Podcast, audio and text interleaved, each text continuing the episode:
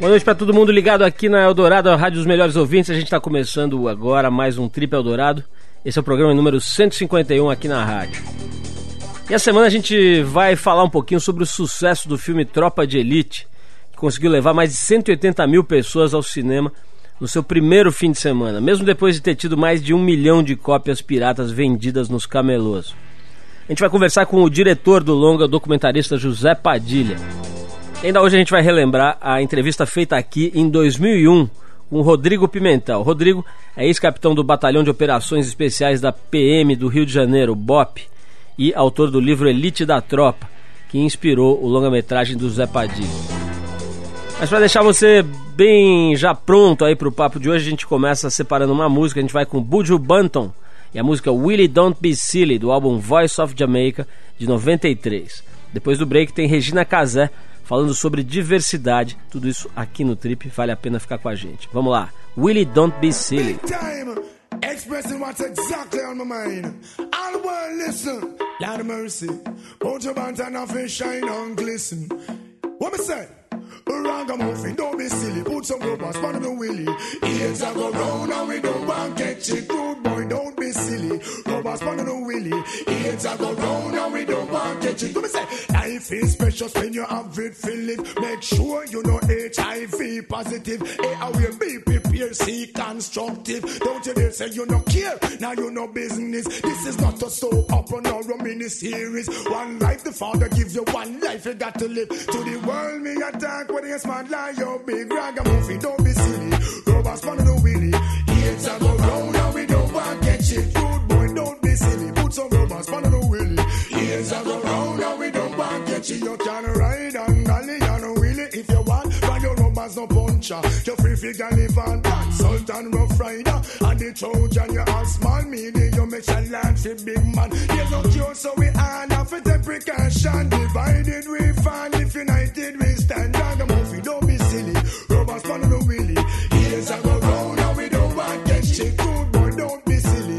Rubbers on the wheelie. Here's a go round and we don't want get shit. Remember, charge it, party, pudding and pie. Before you go to bed, make sure you know about so jewelry and don't ask me why. No fed line, me say victim, no stop die. Ragamuffin, don't be silly. Put some rubbers on the wheelie. Here's a go round and we don't want get shit. Good boy, don't be silly.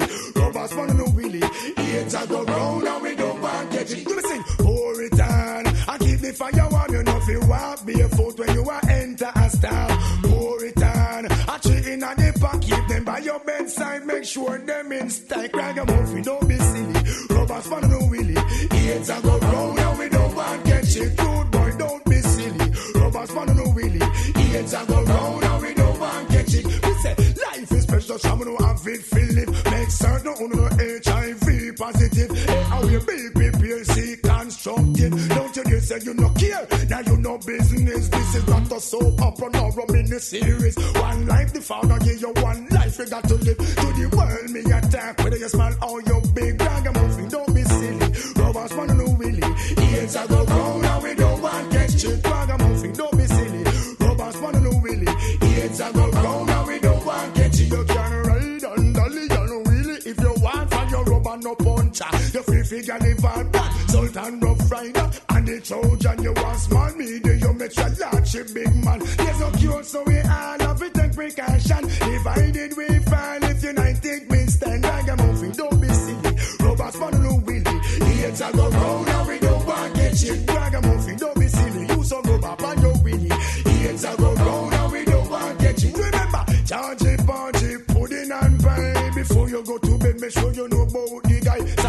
Sorry, can buy and don't ask me why enough. Headline, me say victim, no stop crying. Ragamuffin, don't be silly. Rubbers on the willy. Here's a go round and we don't want get you. Good boy, don't be silly. Use some rubber on the willy. Here's a go round and we watch right. You just ride and dolly and willy. If you want from your rubber no puncher, you feel free and and dance. Sultan Rough Rider and the Trojan, you all small media. You a large a big man. Man,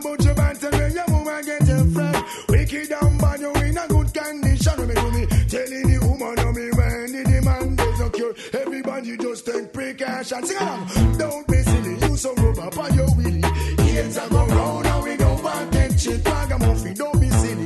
Rubber's one on the wheelie. Heels are go round and we go back. What is that? I say, life is special, precious. I'm not having feeling. Men certain on the HIV positive. Hey, I be PPC constructive. Don't you dare say you no care. Now you no business. This is not a soap opera nor a mini series. One life the father give you, one life you got to live. From me heart, me attack when you smart like young big ragamuffin. Don't be silly, put some rubber on the willy. Hands are go round, now we don't want get you. Good boy, don't be silly, use some rubber on the willy. Hands are go round, now we don't want get you. Me say, charge party, pudding and pie. Before you go to bed, make sure you know about the guy. Sorry, can buy so jewelry and don't wash me white. No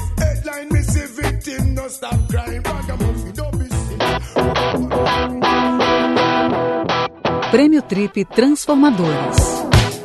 Bom, mais uma vez a gente abre espaço aqui no programa para falar um pouquinho sobre o Prêmio Trip Transformadores. Para quem ainda não conhece, a gente explica rapidinho. A revista Trip vem publicando edições temáticas sobre 12 tópicos que a gente acabou elencando ali, julgando coisas essenciais para serem tratadas pela imprensa, para serem percebidas pelas pessoas. Esses 12 tópicos originaram as categorias do Prêmio Trip Transformadores, que vai premiar no fim do ano agora 12 brasileiros que a gente considera que têm uma vida, um trabalho, um legado que são muito importantes para o país e para o mundo. Uma das categorias do prêmio é diversidade, que procura homenagear os brasileiros que dedicam sua vida a conhecer, respeitar, apreciar e também a difundir outras formas de vida e de pensamento. Os indicados são o cineasta Fernando Meirelles, o sertanista Sidney Possuelo e a apresentadora Regina Casé. Para dar uma ilustrada no tema, a gente separou uma declaração da própria Regina Casé, uma das indicadas, falando sobre a produção cultural popular aqui no Brasil. A gente traz também o Lama Michel, um dos poucos ocidentais reconhecidos como reencarnação de um lama, um antigo mestre do budismo tibetano, ensinando por que é tão importante conhecer e respeitar as diferentes culturas e opiniões na visão da filosofia budista. Tem que ter a galeria com artes plásticas aqui pequena, cara, com obras incríveis, tem que ter orquestra de câmara, tem que ter orquestra sinfônica, tem que ter isso. Mas também tem que ter toda essa expressão gigantesca, entendeu? Popular verdadeiramente popular, que é o funk, que é o brega, que é a garrafa pet, que é o rap, que é o hip hop, que é o grafite, que é tudo que a favela produz, que é o pagode que todo mundo acha que é menor que o samba do cartola, que é aquela, entendeu? E parece que só aquilo que é popular. Então, essa palavra popular no Brasil está impregnada de preconceito do bem, que é o preconceito mais difícil de, de responder. Dizer que aquilo é cultura popular é a mesma coisa dizer que a pessoa é moreninha. É igual. É a mesma porcaria, entendeu? Então, eu acho que isso é a cultura brasileira. E a gente tem que segurar essa onda, não deixar essa coisa americana pegar aqui de branco, de preto, de quê, de só gay. Isso é um inferno que a gente vai ver, na verdade, é que não existe uma verdade absoluta sobre uma coisa, mas que cada um de nós vive a realidade segundo a nossa própria projeção. E que a mesma coisa pode ser vista de vários lados. É isso, a gente escutou a Regina Casé e o Lama Michel falando sobre diversidade, uma das categorias do Prêmio Trip Transformadores. Se você quiser saber mais sobre o prêmio, a ideia toda, as categorias, e saber um pouco sobre a festa que vai acontecer dia 22 de novembro na sala, no Auditório Ibirapuera, aqui em São Paulo, é só ir lá no trip.com.br barra transformadores, está tudo lá. Bom, daqui a pouquinho eu tenho um papo com o José Padilha, diretor do filme Tropa de Elite, aqui no programa. Mas antes a gente te deixa na companhia da banda The Mamas and the Papas com a música Creek Alley. A letra dessa música, foi, que foi lançada no álbum Delivered de 67, conta um pouquinho como é que foi a formação da própria banda. Dá uma ouvida aí que vale a pena.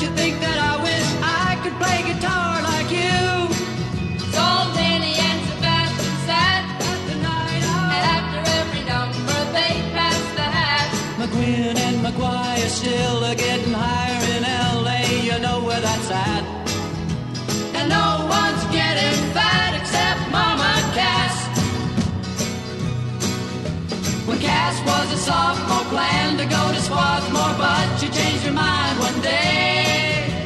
Standing on the turnpike, thumb out the hitchhike, take her to New York right away. When Jenny met Cassie, gave a love bomb. All John Saul, and that was the month from Quinn and McGuire couldn't get no higher, but that's what they were aiming at. And no one's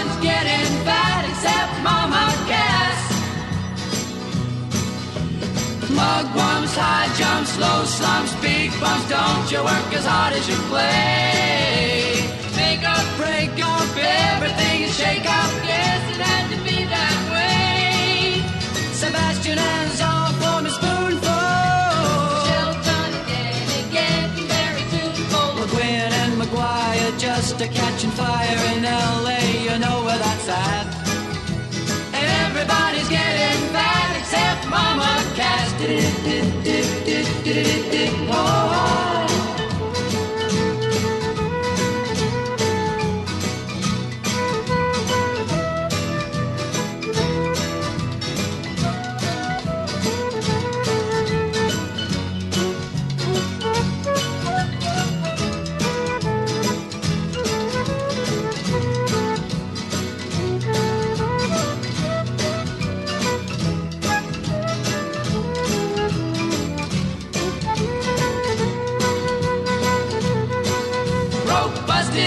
Disgusted. Agents can't be trusted, and then she wants to go to the sea.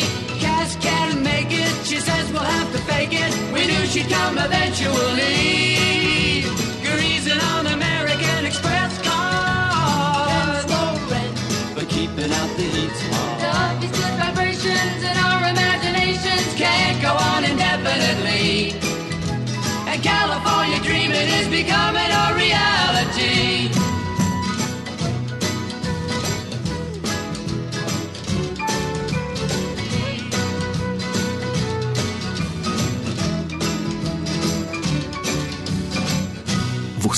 Está no Trip Eldorado. Estamos de volta com o programa de rádio da revista Trip. Bom, essa semana a gente fala um pouquinho sobre o sucesso do filme Tropa de Elite. A gente foi bater um papo, sempre com a ajuda muito especial da Embratel e do 21, com o diretor do filme, José Padilha. O Padilha é documentarista, produtor e está envolvido com o cinema desde 1987. Mas estreou na direção de longas em 2002, com o filme Ônibus 174, aquele filme no qual ele reconstituiu a tragédia que rolou no Rio de Janeiro em 2000, durante o sequestro de um ônibus no meio da cidade. Agora ele volta a atacar em grande estilo na direção com o filme Tropa de Elite. Bom, no primeiro trecho desse papo com o Padilha, que é formado em administração de empresas, ele conta como é que ele foi parar no cinema e faz também um paralelo entre fazer cinema no fim da década de 80 e agora. Vamos ouvir. Então, cara, na verdade eu comecei é, estudando, estudando física na, na PUC do Rio, Engenharia e Física. Depois eu, eu fui contratado por um banco de investimento. É, fui trabalhar nesse banco de investimento e como eu trabalhava durante o dia, eu, tinha, eu queria fazer uma faculdade, eu mudei para administração à noite, não é? E mas eu não gostei é, de trabalhar no mercado financeiro e na minha família tinha algumas pessoas que faziam cinema, né? Especialmente os filhos do Nelson Rodrigues, o Joffrey Rodrigues e o Nelson Rodrigues. Nelson Rodrigues tinha uma empresa é, e eu acompanhei algumas alguns trabalhos que eles fizeram não é, é, de cinema de longe e fui me interessando por aquilo é, e resolvi fazer cinema no, no, final das contas por causa da minha amizade com o Marcos Prado, né, que também é diretor de cinema e, e na ocasião era um grande fotógrafo. É, e começamos a fazer, fizemos um projeto de documentar a realidade de pessoas que ele já tinha fotografado, no caso os Carvoeiros, foi o nosso primeiro filme, né? Fizemos esse filme, gostamos e continuamos, estamos aqui até hoje. A gente fundou a nossa empresa em 97. Em 97 já existia a lei do audiovisual e a lei Rouanet. As condições de financiamento estavam dadas e mudaram um pouco. Mudaram, mas mudaram um pouco de lá para cá. O que aconteceu é que estava no começo é, e não eram feitos filmes com tanta de forma tão sistemática. Né? Os instrumentos não eram conhecidos dos empresários que, que investiam no cinema. Então era mais difícil realmente captar recursos para fazer filmes do que é hoje em dia. né? não existia Ancine, Agência Nacional de Cinema. Então a gente começou fazendo nas nossas casas, né? Eu trabalhava na minha casa, um apartamento aqui no Rio, o Marcos trabalhava da casa dele. A gente não tinha sede, a gente não tinha nada. E só com o tempo é que a gente conseguiu se estruturar é, e ter uma empresa, mas a nossa empresa ainda é pequena. Né? Nós temos uma empresa que tem seis pessoas que trabalham aqui na nossa empresa. A gente não faz, não faz comercial, é, não faz publicidade. A gente só faz documentários e filmes de ficção. Então nossa empresa é pequenininha. Ela não é compatível com a dimensão que tomou esse filme. Esse é o José Padilha, diretor do filme Tropa de Elite. Bom, agora o Padilha comenta um pouco sobre o teor de denúncia que sempre está nos filmes dele, no conteúdo dos filmes que ele faz. E também fala sobre a interpretação bem maniqueísta né, que a crítica tem feito. Aliás, que fez também do ônibus 174 e que volta a fazer agora no Tropa de Elite. Vamos ouvir a opinião do Zé Padilha. Eu e o Marcos começamos com. O Marcos começou antes de mim com, com o fotojornalismo, que tem uma tradição não é, de engajamento social. Até se, se você olhar a obra do Sebastião Salgado, o fotógrafo mais famoso do Brasil, ela é uma obra nesse sentido. Né? É, o Marcos também estava dentro dessa, dessa tradição. Do fotojornalismo migramos juntos para o documentário. E o documentário, sim, também tem uma tradição é, até porque o documentário de fato filma a realidade, não é? É, de, de mostrar problemas e aspectos sociais é, através dos filmes. Né? Nós, prioritariamente, é, somos documentaristas e terminamos fazendo Tropa de Elite apenas porque não conseguimos realizar esse filme como um documentário. Tentamos, mas não conseguimos. Né? É, os policiais militares não estavam dispostos a contar para a gente em frente às câmeras o que contavam por trás das câmeras. Né? Então terminamos, como achamos que era um assunto importante e interessante, terminamos fazendo um filme de ficção, é, que foi o Tropa de Elite. Mas nós somos documentaristas. Então, eu acho que existe sim é, uma parcela pequena, mas barulhenta, não é? Da crítica, que interage com os filmes de maneira maniqueísta. Né? Essa parcela é comumente denominada na USP de cosmética da crítica, né? É, essa parcela existe, é uma parcela que patrulha ideologicamente os filmes e que não fez isso só com o meu filme. Por exemplo, Cidade de Deus, eu bem me lembro que quando foi lançado era taxado de darwinista social, filme que glorifica a violência, que transforma um personagem traficante num ídolo das crianças e tudo mais, né? Essa, essa atitude que você taxou de maniqueísta, e eu concordo, recorrente no cinema brasileiro, aconteceu com a gente também. Ela, ela, mas ela não dura muito tempo.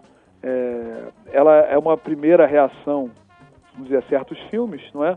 é?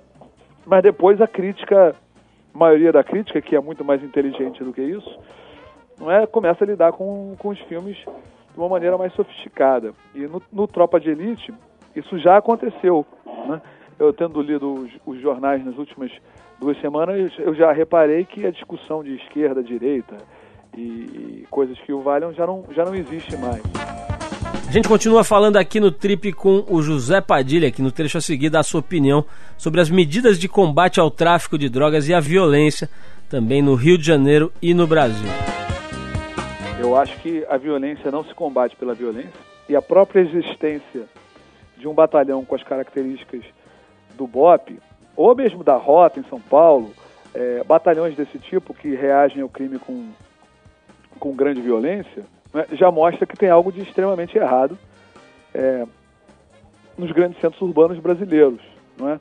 É, na Suécia não existe um batalhão como o BOP, não é isso? Nem nos Estados Unidos existe. Né?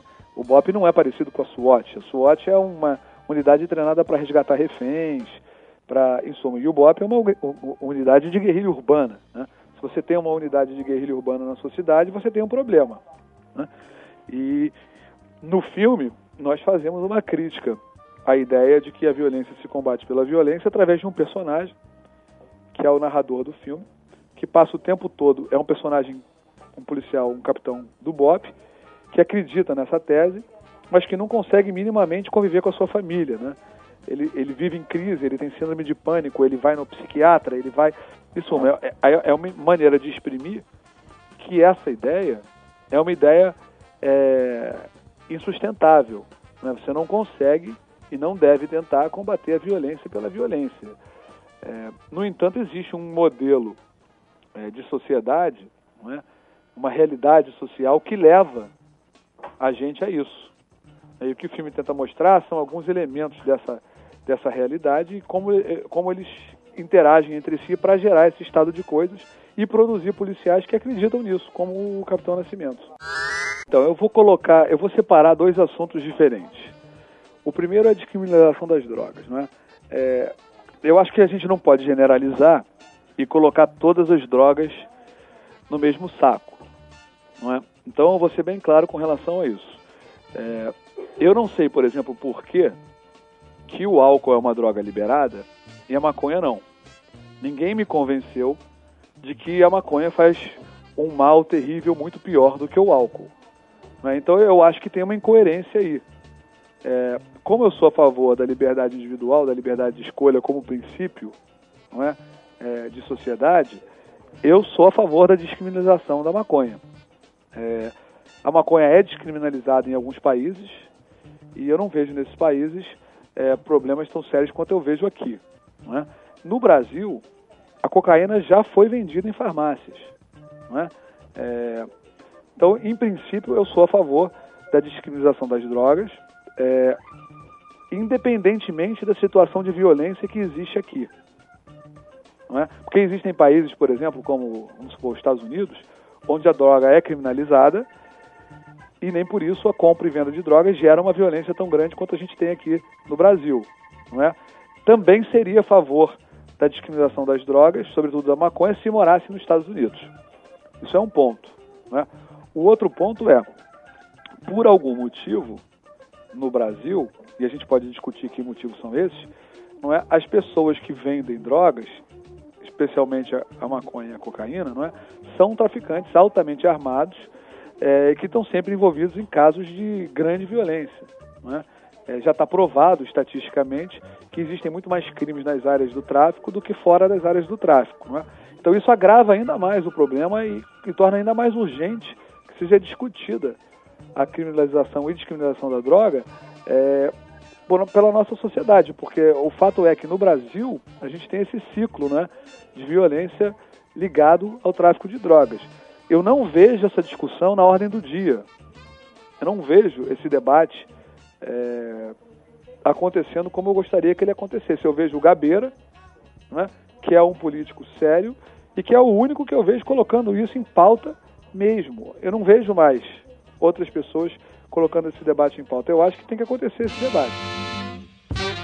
Esse é o José Padilha, diretor do filme Tropa de Elite. Bom, para finalizar o papo com ele, é, a gente pediu para ele comentar se ele já foi vítima de assaltos ou de algum abuso ostensivo de autoridade. Ele fala se sofreu represálias depois de filmar ônibus 174 e Tropa de Elite e comenta também sobre a pirataria do seu longa, que estava nas bancas de camelôs bem antes de estrear nas salas de cinema. Eu já fui vítima de um assalto não foi no Rio de Janeiro, foi em Fortaleza, enquanto eu estava fazendo um filme sobre a fome, um documentário que eu estou montando. Eu e minha equipe fomos abordados por dois, duas pessoas armadas, botaram uma arma na nossa cabeça e, e apesar da gente ter uma quantidade enorme de equipamento de filmagem, é, caro e tudo mais, roubaram nossos celulares. No caso de abuso de autoridade é, policial, não fui vítima disso ainda não. Porque não é é, não é o comum é, com indivíduos da classe média. Os abusos acontecem é, principalmente com moradores de comunidades carentes. Né? No Brasil tem isso, né? a polícia lida com a população carente de uma maneira completamente diferente que ela lida com a classe média. Né? Olha, não, so, não sofri nenhuma represália. O que aconteceu comigo é que eu, o que está acontecendo aqui no caso do Tropa de Elite é que a polícia, alguns policiais é, com orientação por motivo, por, por, iniciativa própria e não do governo, tem tentado é, é, impedir a realização do filme, censurar o filme e perseguir as pessoas que, que participaram do filme que são policiais, não é? Mas isso não é uma orientação do, do governo do Rio de Janeiro, é, um, é uma atitude independente desses policiais e repetidamente o governo vem desarmando isso em nome da liberdade de imprensa. Então, especificamente, é, sobre o Estado, eu devo dizer que o, o governador Sérgio Cabral foi, fez declarações positivas sobre o filme e tem feito coisas positivas com a Polícia Militar do Rio de Janeiro, por exemplo, a despolitização da polícia, que é um grande feito. Né? Antigamente, no governo passado e outros governos, os delegados, os coronéis eram indicados por, por políticos, né? É, que controlavam então delegacias e, e, batalhões da Polícia Militar.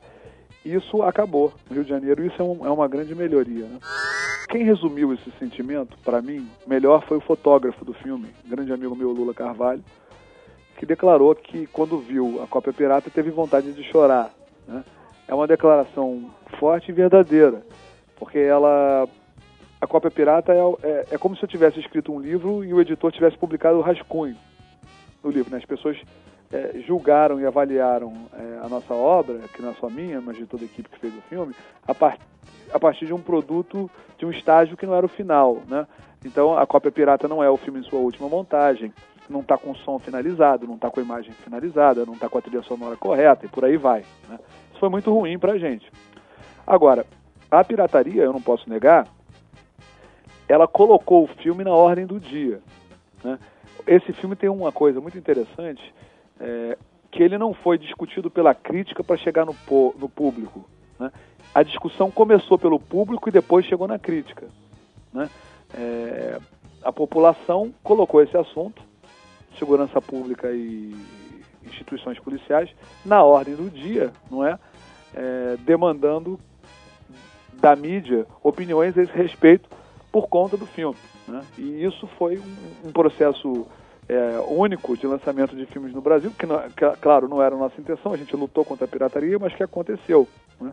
E acho que isso tem a ver com o, com o tamanho do debate que está tá se tendo é, a respeito do filme na mídia, né? o fato da população ter exigido esse debate.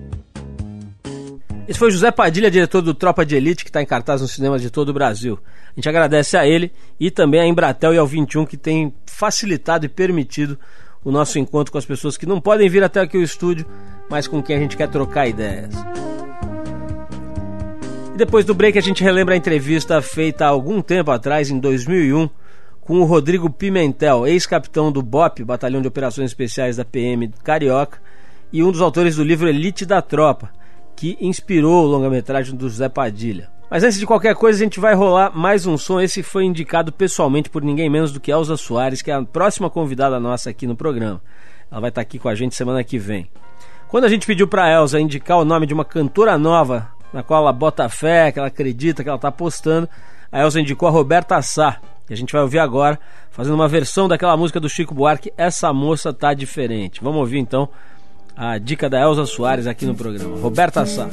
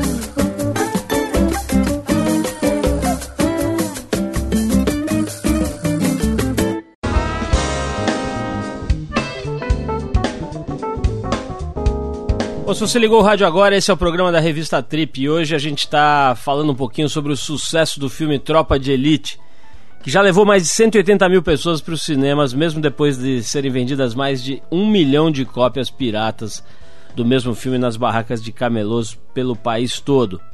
No primeiro bloco do programa a gente bateu um papo com o José Padilha, diretor do filme. Agora a gente vai relembrar um pouco da entrevista feita por aqui em maio de 2001 com Rodrigo Pimentel, ex-capitão do BOP e um dos autores do livro Elite da Tropa, no qual o filme foi inspirado. Quer dizer, muito antes do Zé Padilha pensar em filmar, a gente já estava aqui conversando com o Pimentel, que é também um dos roteiristas do filme, né? Do filme do Padilha, Tropa de Elite. O Rodrigo também participou do Notícias de uma Guerra Particular, que é o documentário do João Moreira Salles da Cátia Lund, feito entre 98 e 99, que fez um profundo estudo sobre a violência no Rio de Janeiro, ouvindo todos os lados, polícia, traficantes, moradores de comunidades, especialistas em segurança pública, entre várias outras figuras importantes desse cenário. Bom, vamos então com a entrevista que o Rodrigo Pimentel nos concedeu em maio de 2001, bem antes, portanto, da, da filmagem do, do livro dele, né, do Tropa de Elite. Vamos lá.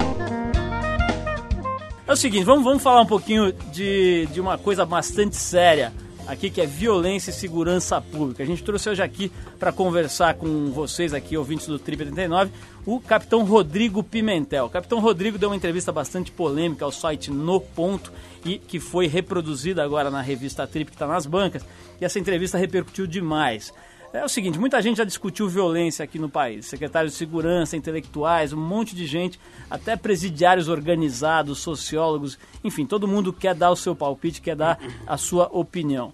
Mas pouca gente vive isso de dentro de uma forma tão intensa quanto o Rodrigo, que tem hoje 30 anos, é um policial, um ex-policial jovem idealista que serviu 12 anos no BOP, o batalhão de elite da Polícia Militar Carioca, aquele que sobe o morro e entra de frente combate os traficantes. Ele pediu baixa da corporação, desencantado com o estado das coisas, a corrupção e a ineficiência da polícia brasileira. Rodrigo, boa noite. A gente queria dar as boas-vindas. Você veio do Rio especialmente aqui para o programa, queria te agradecer.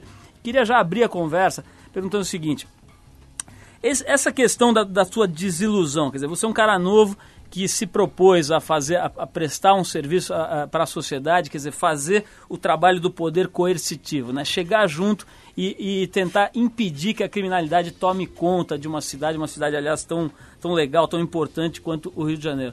Essa tua desilu- desilusão se deu basicamente por quê? Quer dizer, é realmente uma situação podre que não tem conserto e você achou que não valia a pena desperdiçar a tua vida ali? Con- Conta um pouquinho desse, desse momento em que você tomou essa decisão de pular fora da polícia já como capitão aos 30 anos. Olha, essa decisão ela vem de 98, talvez, desde que a gente fez um filme, um documentário com o João Salles, Notícias de uma Guerra Particular. Naquela época eu já percebia que o nosso esforço era um esforço inútil.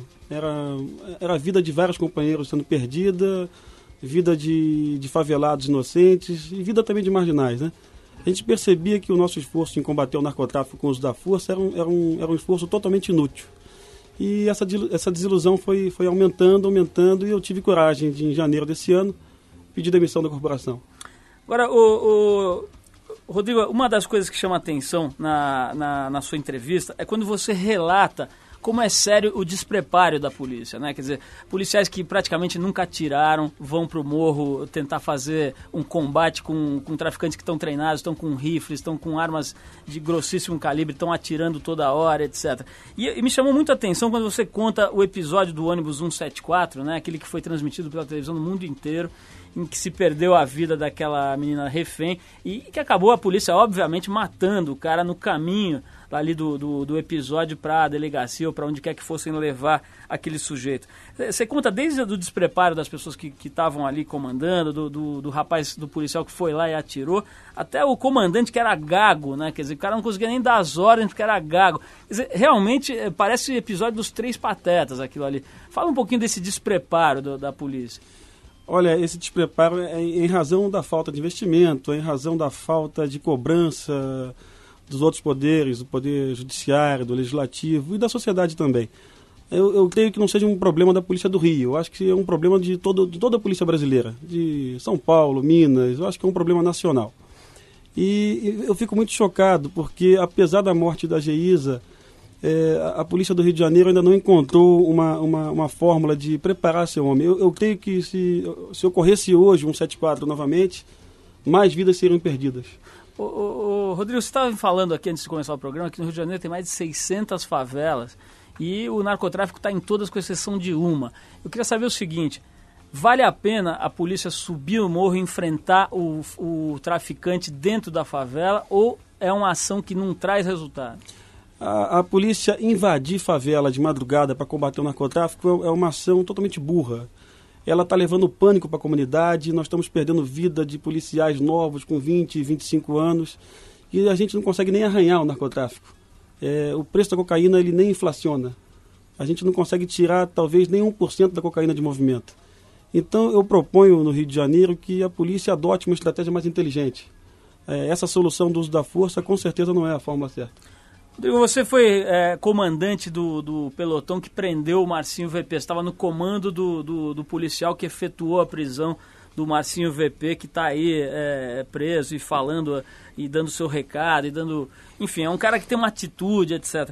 Como é que o, o preso, quer dizer, o, o, o traficante que é preso, que foi preso por você, que tipo de relação ele tem com você depois que é preso? Ele fica com ódio de você, quer te pegar depois, quer se vingar? Como é que funciona essa relação depois da prisão? Olha, o, o marginal ele sabe perder. Ele entende que da mesma forma que ele é marginal, eu sou policial e aquilo ali faz parte do jogo. Agora, a verdade é que se nós desrespeitássemos o marginal, se nós torturássemos, se nós roubássemos o marginal, como é muito comum no Rio de Janeiro, ele poderia ter uma relação de ódio. Mas com certeza essa relação não existe hoje.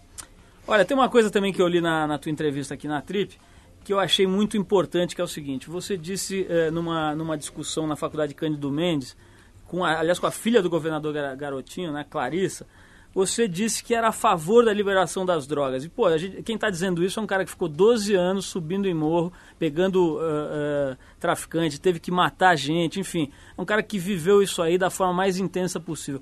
Por que, que você é a favor da liberação das drogas? Olha, eu sou totalmente a favor, mas não só de, de maconha, não, eu sou a favor da liberação de qualquer tipo de droga.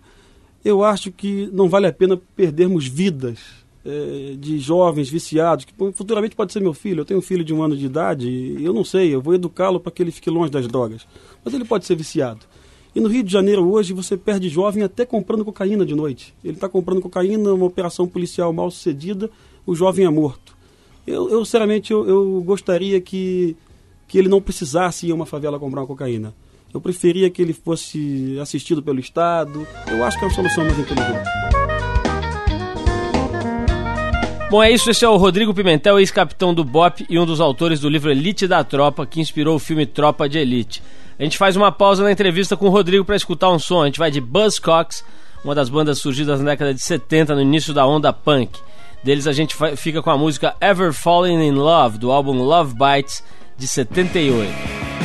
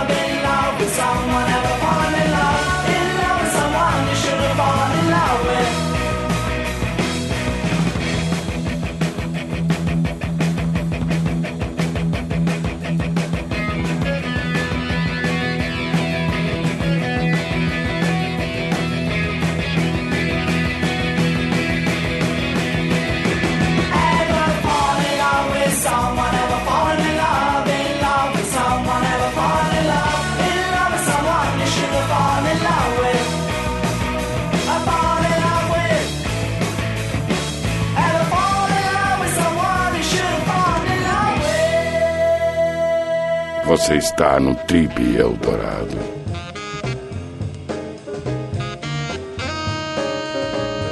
Bom, a gente ouviu a música Ever Fallen in Love da banda londrina Buzzcocks. Esse é o programa de rádio da revista Trip. E hoje a gente está relembrando a entrevista de 2001 com Rodrigo Pimentel, ex-capitão do BOP e um dos autores do livro Elite da Tropa, que inspirou o Zé Padilha a filmar o seu Tropa de Elite. E que, depois da estreia do filme, já vendeu mais de 65 mil exemplares. Esse livro está bombando de novo. Vamos voltar então para 2001 com Rodrigo Pimentel por aqui. Essa história da corrupção né, e, e dessa, e essa coisa assim da, da polícia subir no morro e já sair batendo, socando e dando tiro, etc., indiscriminadamente. Na favela, como é que é a porcentagem? Quer dizer, qual a porcentagem de cidadão sério e trabalhador lá e de bandido? Olha, uma favela com 100 mil habitantes, eu diria que muito menos de 1% de pessoas participam do, do narcotráfico de alguma forma, direta ou indiretamente. É, O policial, ele não sabe, ele não sabe, ele sabe disso, mas finge que não sabe. Ele prefere entender que toda a comunidade eh, faz parte do narcotráfico, né? Então, os casos de violência, de violência policial no Rio de Janeiro, ele, eles são co- corriqueiros, né? O policial chega numa comunidade, é uma coisa muito parecida com o filme de o Platum, quando um, um pelotão americano chega lá numa aldeia, aquele massacre de Mailei, aquela coisa ali, é muito igual. O policial, principalmente quando a gente perde um companheiro. Eu, eu- geralmente eu dava ideia no Rio de Janeiro de quando nós perdêssemos um, um soldado no BOP, um oficial no BOP morto em combate, que nós não fôssemos naquela favela no dia seguinte, porque com certeza algo bom não aconteceria.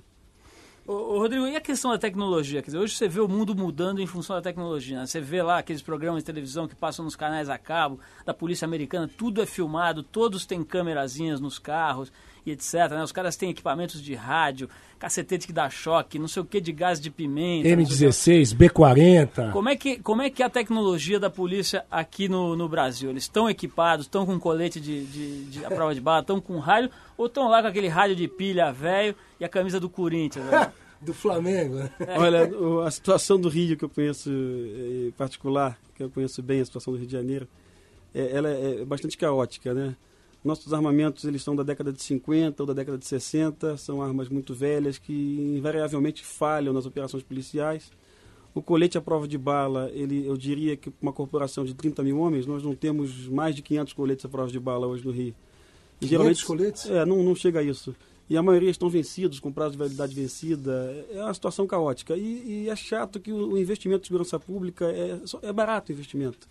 Mas o Estado prefere comprar viatura, que é uma coisa que aparece mais, a população vê com mais facilidade. E outras coisas de tecnologia, microcâmeras, é, é, isso aí, sinceramente, não existe no Rio de Janeiro. Agora, uma coisa que me chamou a atenção na tua entrevista é que você pagou os cursos, você pagou a arma e você usava o seu celular para não morrer ali, é isso mesmo? É exatamente isso. É, eu, eu tive a oportunidade de ir para o exterior pelo menos umas cinco vezes em- nos últimos seis anos. E todas as vezes foi com, com dinheiro tirado do meu bolso, né? Eu- do bico, né? Eu, eu- eu trabalhava no bico, sobrava um dinheiro e a gente tentava se especializar. Mas isso também me, me ajudou a sair da polícia, porque a gente vai numa polícia de primeiro mundo, ou mesmo uma polícia de terceiro mundo, e a gente vê que as, que as soluções são muito simples e o Rio de Janeiro não adotava essas soluções. Isso aumenta a tua decepção. Rodrigo, quanto você ganhava? Ou melhor, quanto ganha um cara lá do BOP, assim, lá do, um, um soldado, vai, não precisa ser um capitão, um Olha, soldado. vamos lá, um soldado ganha 480 reais do BOP, é, é- é o salário do soldado, não- nem um centavo mais do que isso. Sem direito a vale transporte, ticket de refeição, sem nada. E ele trabalha uma jornada de 60 horas semanais, mais ou menos. Um capitão. capitão em torno de 1.280 reais, é, completo o salário, tá? Isso pra arriscar a vida praticamente toda hora, né? É, diariamente. Eu tenho uma solução, Arthur. Vamos doar o teu celular pra polícia, porque você só usa pra combinar as discotecagens com o gordo mesmo. Vamos doar esse teu celular aí. Não, é sem brincadeira, ô, Rodrigo, eu quero saber o seguinte, tem muita gente, você vê muitos talentos, muitos caras que poderiam estar dando a sua contribuição para a polícia saindo fora, como você fez lá, ou, ou o pessoal acaba ficando? Olha, a minha turma de 100 oficiais, em torno de 20% já, já foram embora. E em 2 10% já morreram em combate. Então sobra 70%. Eu diria que quem tem um pouco mais de preparação, assim, passa no concurso público para juiz, para promotor, abandona a polícia. E as pessoas que não têm essa condição de se preparar intelectualmente continuam. E muitos caem na corrupção. Eu diria que 50% hoje, dois oficiais, está envolvido com bicho ou com dinheiro de, de. Aqui em São Paulo chama topiqueiro, né? lá no Rio chama van. Com, pegando dinheiro de topiqueiro e essas coisas assim. Rodrigo, você, você teme represália das outras, dos outros policiais, autoridades, etc., secretário de segurança, neguinho tá caindo na sua pele porque você tem falado isso abertamente? Olha, eu tive meu telefone grampeado até mês passado e fui indiciado em dois inquéritos policiais militares. Graças a Deus a promotora arquivou porque ela disse que não que dá entrevista em revistas e jornais isso não é crime em lugar nenhum do mundo. Então o Ministério Público Militar teve o bom senso de, de ir contra o governo do Estado, apesar de todo tipo de pressão. E, e a- o pessoal da comunidade de inteligência da polícia, que são meus amigos, eles me avisam, Pimentel, você está grampeado, cuidado com o que você fala no telefone e tudo mais. Mas eu até aproveito isso para falar mais e mais, né? A gente gosta de saber disso. Só dar uma grampeada no telefone da Fernanda pra saber onde ela tá, né, Arthur?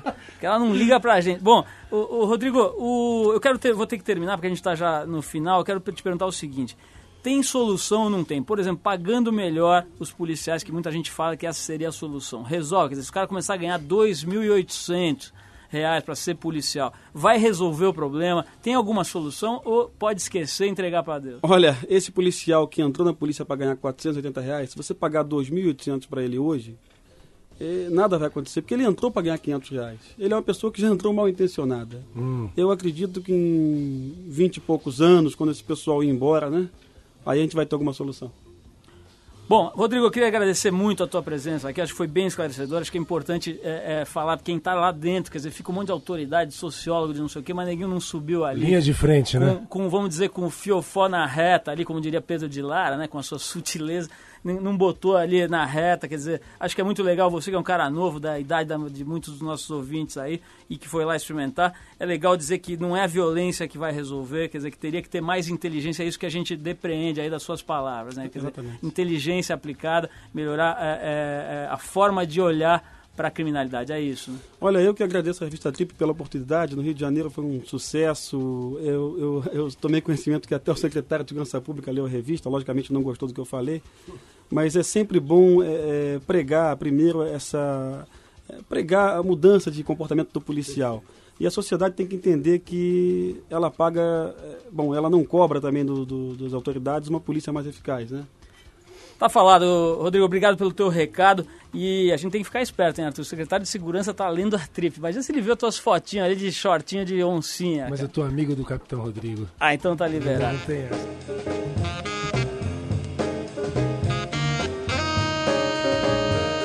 Bom, é isso. Essa foi a entrevista que o ex-capitão do BOP, Rodrigo Pimentel, concedeu ao Trip FM em maio de 2001. Bem antes, portanto, de, de lan- do lançamento do filme Tropa de Elite, até do livro, né? Elite da Tropa. Ele ainda não, não tinha nem escrito o livro que inspirou o filme. Bom, a gente vai agora com mais música aqui no Trip. O Traveling Wilburys foi um supergrupo formado em 88 pelo Beatle George Harrison, por Bob Dylan e ainda por Jeff Lynne, Tom Petty e Roy Orbison. Olha o timinho. Deles a gente separou a música que deu origem a essa parceria. Concebida para ser apenas um single, ela acabou dando origem a dois álbuns. Vamos ouvir então Handle With Care, do Traveling Wilburys. Depois desse, dessa música a gente tem o melhor para o seu fim de semana no Boletim do Fim por aqui.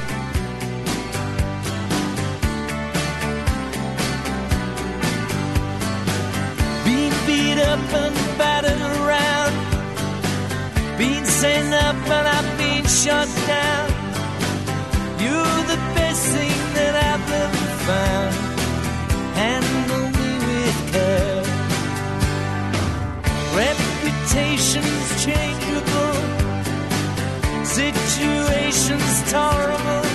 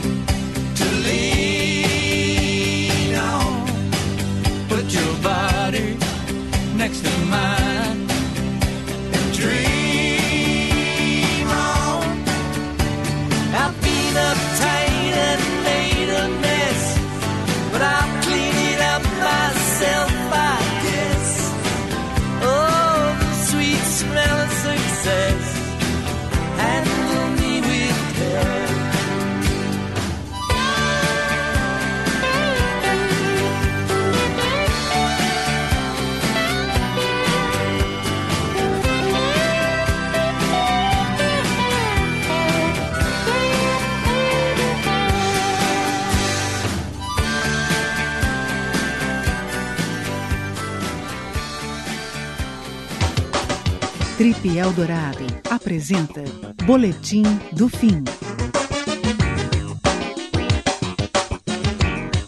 Bom, tá na hora da gente fazer o boletim do tempo e também das ondas e dizer o que acontece para você que ficou em São Paulo eh, nesse feriado, nesse fim de semana prolongado ou que eh, resolveu sair para passear. Bom, fim de semana promete grandes variações de temperatura e bastante chuva.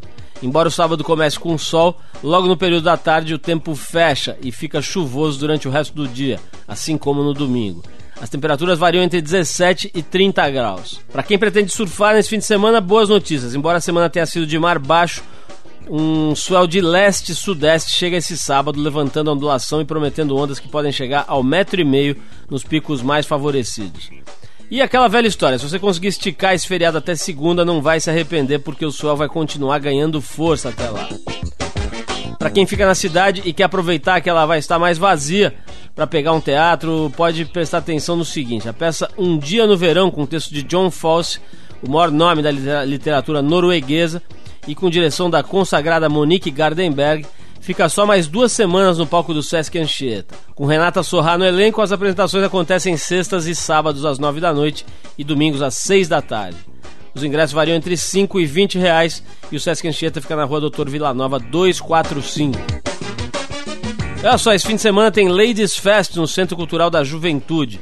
É um verdadeiro festival de música e artes para mulherada. Vão rolar mostras de vídeos, shows e até oficinas de guitarra. A programação, que é gratuita, você pode achar no www.ccjuve.prefeitura.sp.gov.br. Bom, pessoal, a gente vai ficando por aqui. O Trip Eldorado é uma produção da equipe da revista Trip, em parceria com a Eldorado FM, que é a rádio dos melhores ouvintes. Apresentação é de Paulo Lima com participação excepcional e esporádica de Arthur Veríssimo. Coordenação de Endrigo Kiribras. Produção e edição Alexandre Potashev.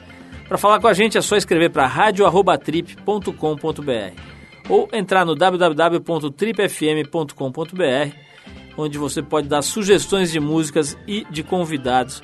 Vai encontrar um arquivo para escutar e baixar para o seu tocador de MP3, diversos programas nossos aqui de várias épocas, enfim, um site bem completo. E na semana que vem a gente volta nesse mesmo horário com mais um Trip Eldorado.